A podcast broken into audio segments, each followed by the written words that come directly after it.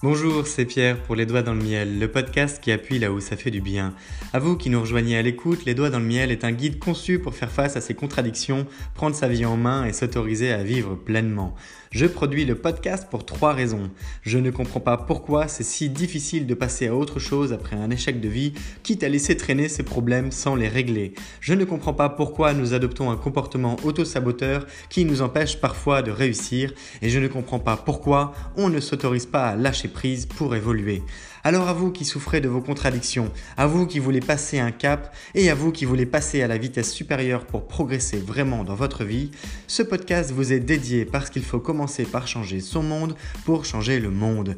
Je vous parle parce que c'est du vécu, je vous parle parce que je suis passionné par ce qui forge notre nature et notre identité et surtout, je crois qu'on peut faire mieux sans avoir à en souffrir. Je vous souhaite la bienvenue dans cette quatrième saison, la paix, accepter de lâcher prise pour évoluer. Elle fait suite aux trois premières, la bestialité, la colère et la faim, où nous avons d'abord croisé les mondes pour faire face à nos contradictions, puis nous avons utilisé nos échecs de vie pour avancer, ce qui nous a permis de développer une raison d'être pour progresser. Ici, nous allons poursuivre avec 50 épisodes depuis le fait de prendre du recul pour mieux comprendre ses erreurs, afin de mieux se connaître, pour évoluer vers les autres. Nous allons parler d'écoute, de perspective, de perception, d'essai plus que d'échec, d'accepter, d'accompagner, de lâcher prise. Parce qu'il ne s'agit pas de tirer un trait sur son passé, mais de mieux faire avec. Nous serons accompagnés avec un générique de fin produit par Lotfi, qui est à la fois cuisinier de talent, rappeur, producteur et compositeur. Surtout, je n'ai qu'une seule chose à vous dire que vous devez retenir, c'est possible. Alors bienvenue dans ce nouvel épisode de Les Doigts dans le Miel, saison 4, La paix, à vous les studios.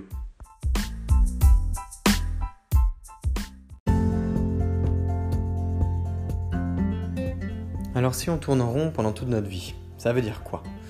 Ça veut dire qu'on est un poisson dans un bocal et qu'on s'émerveille à chaque fois de revenir au bord qu'on a déjà visité un tour avant?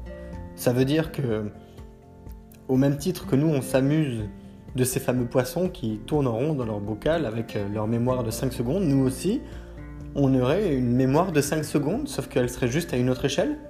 Parce que, au final, 5 secondes pour le poisson, ça serait peut-être 5 euh, ans ou 15 ans pour nous Quelque chose comme ça Pourquoi est-ce qu'on se croit si malin alors qu'en réalité on est en permanence en train de s'auto-faire des pieds de nez un petit peu comme si on était des grosses andouilles, ou de bonnes, de sacrées andouilles, au sens figuré, et que on revenait sur nos propres pas en ayant l'impression de découvrir un trésor. Alors oui, c'est un trésor. Mais c'est un trésor qu'on n'exploite pas. Quelles sont les conséquences sur nous de vivre en permanence en d'autres temps, en d'autres lieux, avec d'autres gens, les mêmes éléments, les mêmes gestes, faits, pensées, juste un peu plus enrichis par l'expérience. Et bien ça, quand on n'y prend pas garde, ça fait qu'en ayant des rêves de grandeur, des rêves de vie tout court, la grandeur, chacun à son échelle, eh bien, on se retrouve piégé dans nos propres habitudes de vie, avec des modèles mentaux qu'on a hérités de nos parents et de leurs parents avant eux et de leurs grands-parents, donc nos arrière-grands-parents. Ça fait que on s'est construit un environnement dans lequel on se sent eh bien à l'aise, c'est un bocal que l'on comprend, que l'on connaît, dans lequel on sent qu'on maîtrise et qui nous fait ne pas avoir peur. Ça fait que on tue petit à petit notre euh, ouverture, notre ouverture réelle, parce que on s'intéresse peut-être aux choses, mais on ne se donne pas les moyens d'être réellement ouvert, parce qu'en réalité, tout ça cumulé, eh bien la première conséquence, c'est que on ne s'émancipe pas. La seconde conséquence, c'est que contrairement à ce que pourrait être l'ouverture, eh bien, on n'est pas dans un environnement qui est fermé, mais plutôt convergent. L'ouverture serait liée à la divergence je ne suis pas d'accord, par exemple, c'est très simple, dire je ne suis pas d'accord et faire l'opposé de ce que propose un groupe. Imaginons 9 personnes sur 10 qui disent on veut A et vous vous dites non, je veux B. Mais bon, comme tout le monde veut A, tous les autres en tout cas, ou la plupart, bon, bah vous finissez par faire A malgré vous. Au début, vous essayez un peu B, puis comme c'est dur de le faire tout seul, bon, il se peut que vous vous y rapprochiez petit à petit. Alors, ce n'est qu'un cas de figure, ce n'est qu'un exemple. À chaque fois que je pose un exemple, je me dis, waouh, ça y est, c'est déjà limité en soi. Mais c'est ça l'idée. La fermeture, au sens figuré, c'est plutôt quand un environnement est convergent. La convergence, c'est quand un ensemble de déterminants fait qu'on arrive tous au même endroit. Pas de la même façon, pas sous la même forme, mais le point de rencontre, il agglomère tout le monde.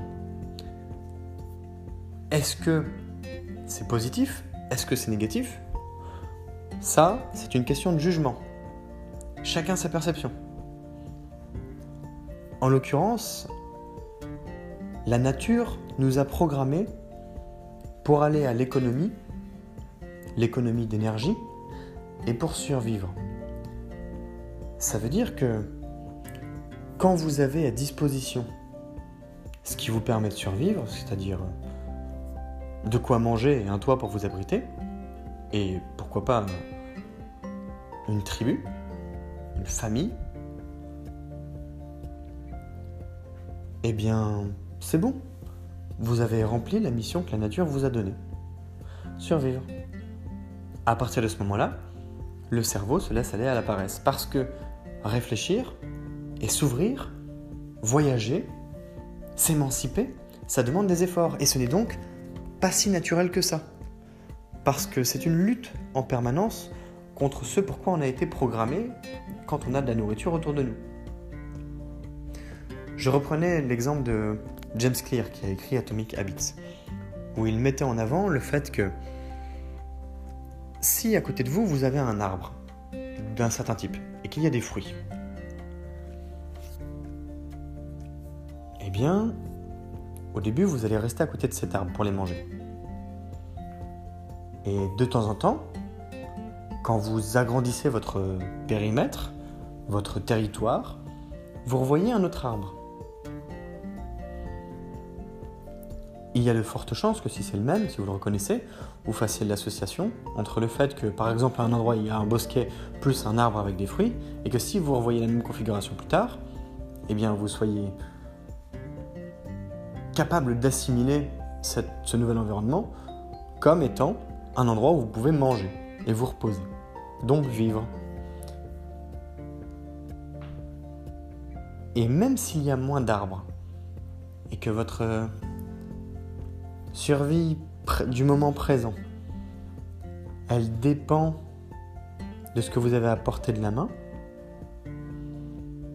par rapport au fait qu'un autre endroit où il y a un nombre d'arbres à fruits incroyable, où il y a toute une forêt qui pourrait nourrir des générations et des générations de vous, si elle se situe de l'autre côté d'un col de montagne dangereux et long et haut et difficile d'accès, vous ne fassiez pas l'effort de la traverser parce qu'a priori le présent l'emporte sur le futur. La fainéantise du moment présent pour se ressourcer dans des conditions qui sont douces, agréables, plaisantes, par rapport à un futur peut-être plus glorieux, plus généreux, mais sous réserve d'efforts importants, eh bien, les actes parlent d'eux-mêmes. C'est le présent et la facilité qui l'emportent. C'est comme ça qu'on vit dans le monde occidental aujourd'hui. Et ceux qui ont vraiment la dalle, ils sont capables de traverser la montagne. Ceux qui ont vraiment faim, ils arrivent à le faire ils arrivent à briser leur cycle, ils arrivent à briser cette confiance de vie, quelque part, pour arrêter leur mécanisme de pensée convergent, pour arrêter ce qui les entrave et se libérer des chaînes invisibles que la nature nous a fournies, que notre environnement eh bien, entretient avec beaucoup d'huile pour ne pas que ça rouille. Seulement, à force de faire ça, le premier rouillé, c'est nous. Quand il s'agit ensuite d'affronter un environnement difficile, bonjour les braves, il n'y a pas grand monde. C'est pas une critique, ça c'est une observation. Il se dit même qu'une nation forte produit des citoyens faibles et qu'une nation faible produit des citoyens forts. Alors, c'est très simpliste pour le coup dit comme ça, pas seulement simple. La réalité est un peu plus complexe. Mais nous, quand on arrive à mettre le doigt sur nos cycles de vie, on a le choix. Quand on arrive à dire que ça existe, on a le choix. Quand on arrive à entrevoir quelque chose de différent, on a le choix. On a toujours eu le choix depuis que nous sommes en mesure d'avoir conscience qu'on existe. Seulement, on n'a pas toujours su voir cette opportunité, on n'a pas toujours accepté de voir cette opportunité, et on n'a clairement pas toujours eu l'envie de saisir cette opportunité.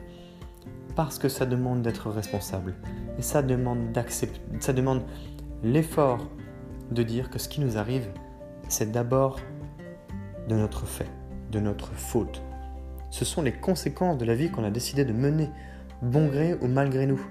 Ce sont les conséquences de tout un choix, de tout un tas de choix et de non-choix. Ce sont les conséquences de la saison 1 qui est la partie liée à, notre fameuse bestialité, au fait de croiser les mondes pour faire face à nos contradictions.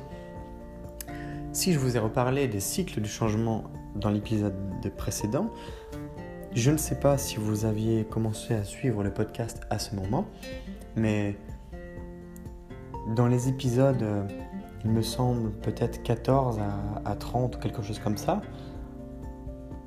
je vous avais parlé du monde qu'on nous présente. Le monde qu'on me présente, j'avais appelé ça.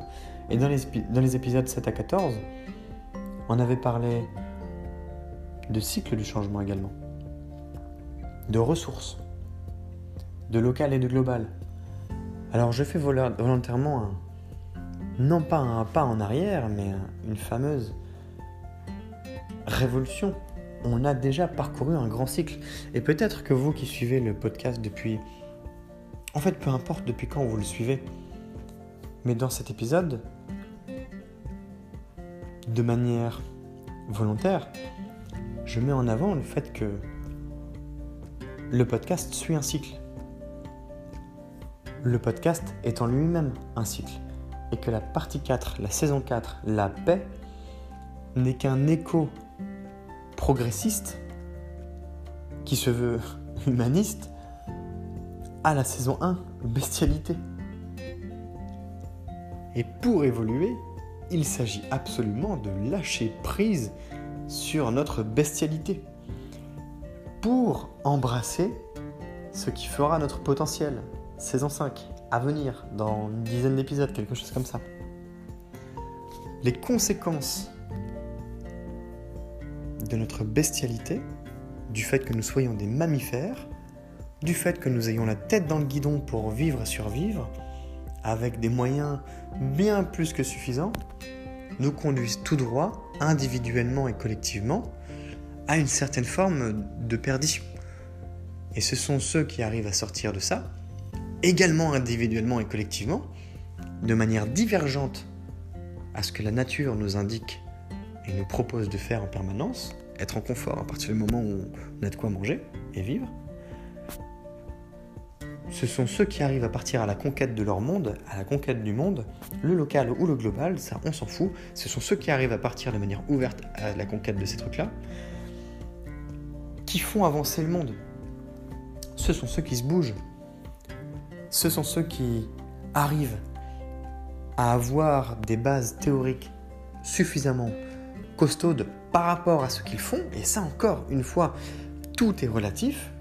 Si vous deviez être le, je sais pas, j'invente, le président du monde, votre base théorique, elle n'aura pas la même valeur que la base théorique du gars qui est en train de relier toutes les boulangeries de son, de son, de son bourg, les quatre boulangeries de son bourg.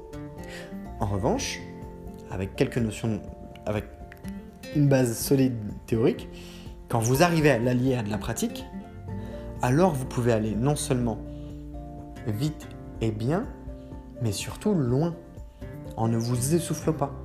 Et ça, je repense à une parole qu'on m'a dit plusieurs fois ces derniers temps, et qui là a beaucoup trait à l'expérience, c'est que pour ne pas s'essouffler trop vite comme un, quelqu'un qui voudrait faire un super sprint sur 100 mètres alors qu'il est en train de parcourir un marathon, ce serait un échec cuisant, au risque même de se claquer un muscle ou de se faire ramasser par la voiture balai et de ne même pas terminer son marathon, il ne s'agit pas que d'être explosif et de s'essouffler, de s'épuiser à la tâche, de manière euh, un peu comme un bûcher dans lequel on aurait mis beaucoup d'essence. Il s'agit de tenir la longueur, la durée. Il s'agit de tempérer ses efforts, de les planifier pour pouvoir vivre dans le long terme.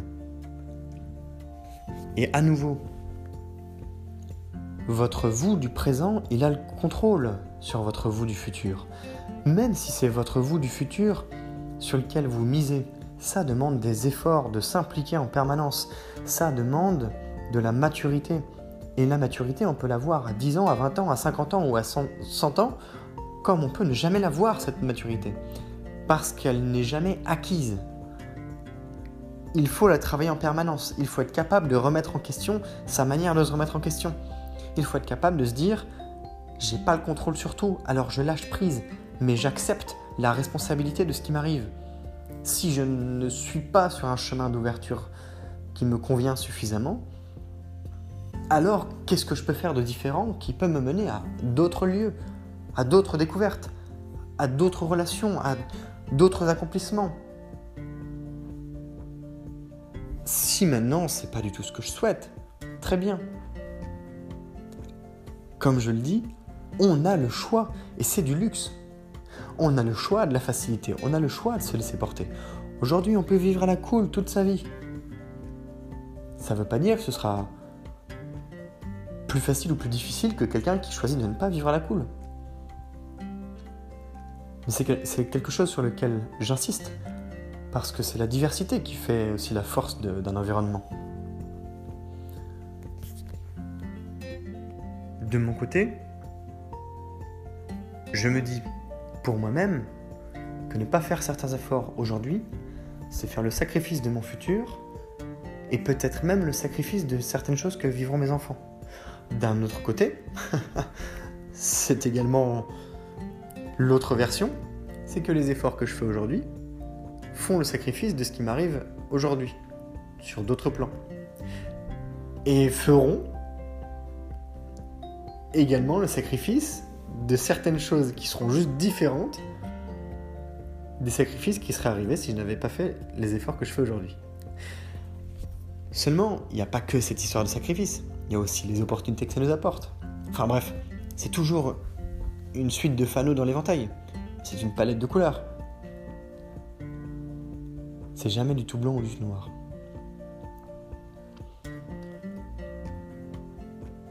Faites les efforts aujourd'hui pour qui vous voulez être demain. Faites les efforts aujourd'hui pour le monde que vous voulez demain. C'est pas grave de commencer dans 5 ans si dans 5 ans vous vous dites il est vraiment temps que j'y aille. Ce qui est grave, c'est que si aujourd'hui vous vous dites il est vraiment temps que j'y aille, dans 5 ans vous n'ayez toujours rien brûlé. Rien fait. Rien branlé. Ce qui est grave, c'est que si vous vous dites que vous voulez du changement et que vous ne faites rien pour, c'est que vous vous mentez à vous-même. Ce qui est grave aussi, c'est avoir l'impression de faire beaucoup de choses alors que vous n'en faites pas une. Parce que dans ce cas-là, vous subissez vos pensées en tordant votre réalité pour vous dire que vous en faites beaucoup, mais que malgré vous, ça n'avance pas, même si vous éprouvez beaucoup de difficultés à avancer. Ça, par exemple, je peux prendre, pour conclure cet épisode, l'exemple d'un entrepreneur que je suis en ce moment, qui est en permanence surchargé, qui a toujours, toujours du mal à trouver du temps pour lui, qui se voit fatigué, qui a du mal à dormir, qui bosse comme un arraché, Mais en réalité, quand je lui demande exactement combien de temps il passe à bosser chaque jour, c'est deux heures, trois heures, peut-être quatre de temps en temps.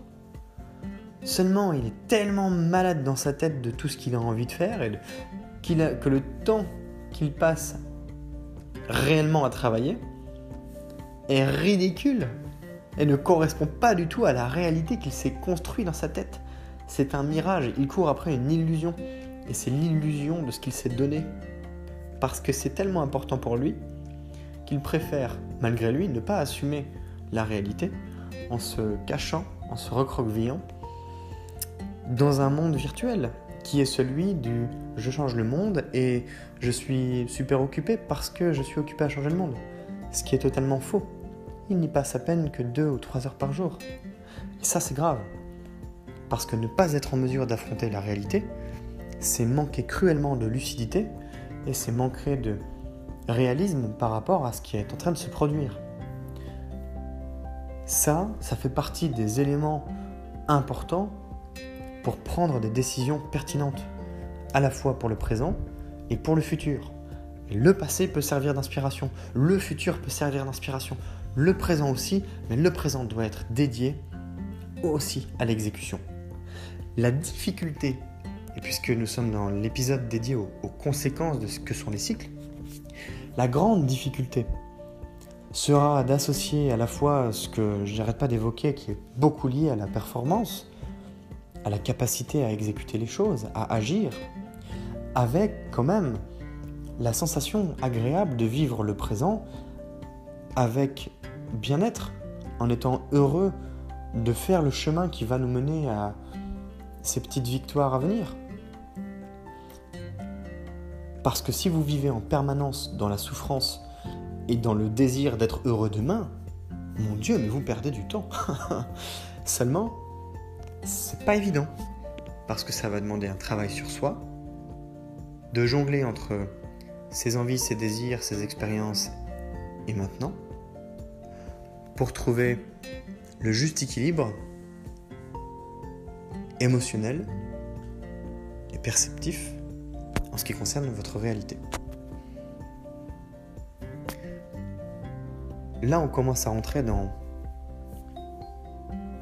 quelque chose de sympa qui va nous mener à l'épisode suivant. Les actes. Je sais que vous aimez ça. Alors je vous le dédie.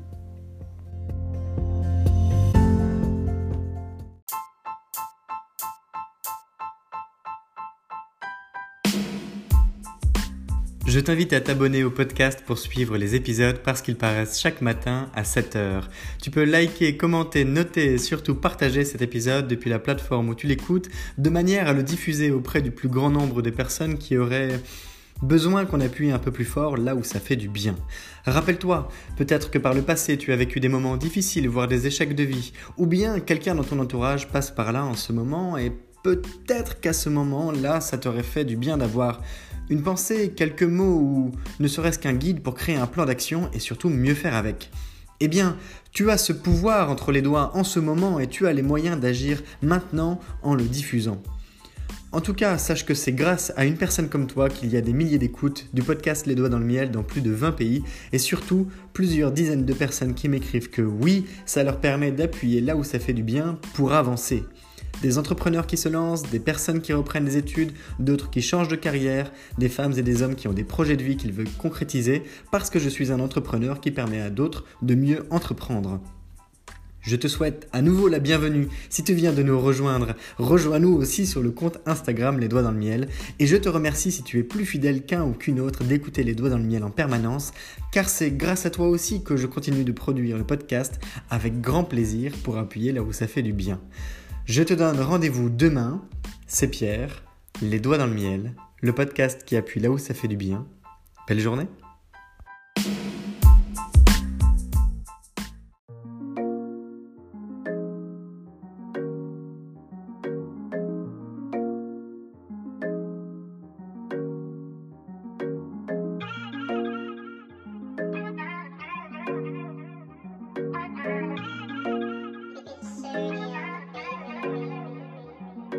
On te parle de valeur.